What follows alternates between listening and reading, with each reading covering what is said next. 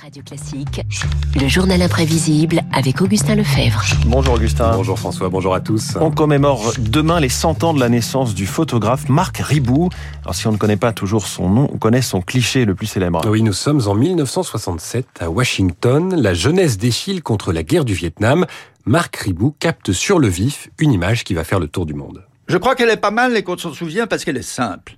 Un profil d'une jeune femme, des mains un peu en prière comme ça avec une fleur, et des soldats avec des baïonnettes en face. pouvoir des fleurs, jasmin, lila, c'était nos divisions, nos soldats.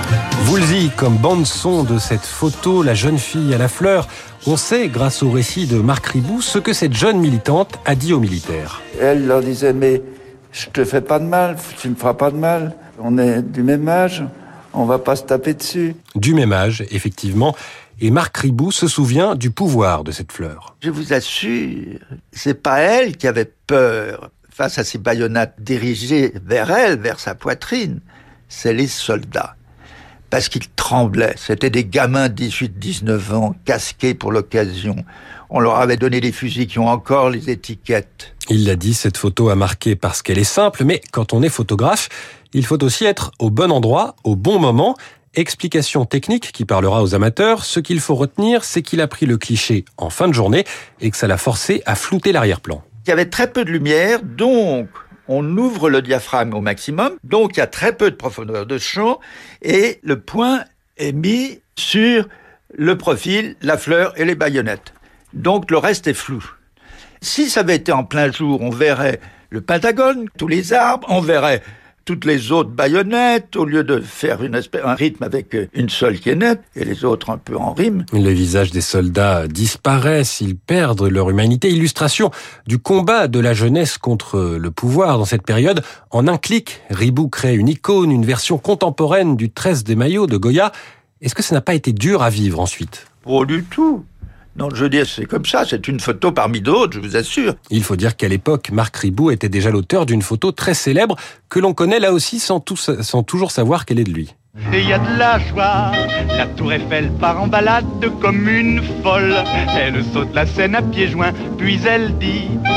Il y a de la joie, c'est ce que pourrait chanter ce peintre de la tour Eiffel en équilibre dans un triangle de poutres métalliques sans attache, une jambe délicatement pliée en arrière comme un danseur, l'illustration parfaite de ce que Ribou considère être une bonne photo. C'est la combinaison d'une bonne géométrie et d'un sujet intéressant.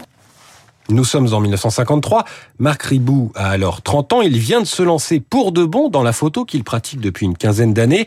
Après la guerre et la résistance, il avait tenté une carrière d'ingénieur à Villeurbanne, mais il a vite été rattrapé par l'ennui.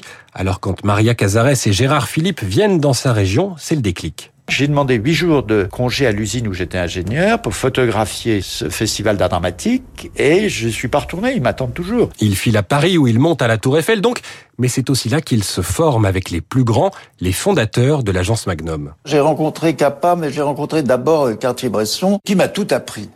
Il m'a appris que la photographie, c'était pas seulement le maniement d'un appareil, c'était essentiellement la forme, c'est-à-dire la géométrie, la composition picturale. Ce talent pour la composition, le rythme, la rime photographique, il l'exercera ensuite dans le monde entier pour échapper à l'ennui toujours. J'avais envie de quitter la famille, de quitter le milieu de photographe.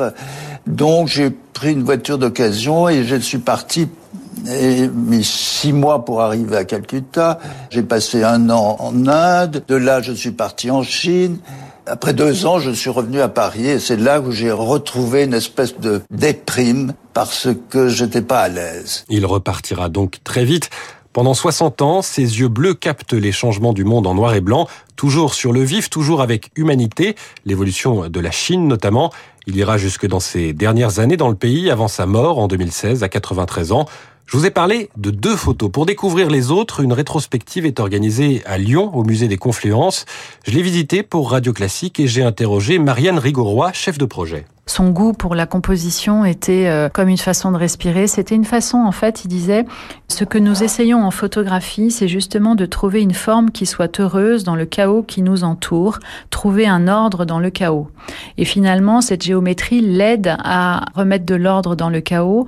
C'est dans ce type d'approche, en effet, qu'il donne à voir des événements difficiles avec quand même un regard humain et quelque chose qui nous donne un peu d'espoir. Marc Ribou, sans photographie pour 100 ans, c'est jusqu'au 31 décembre au musée des Confluences à Lyon.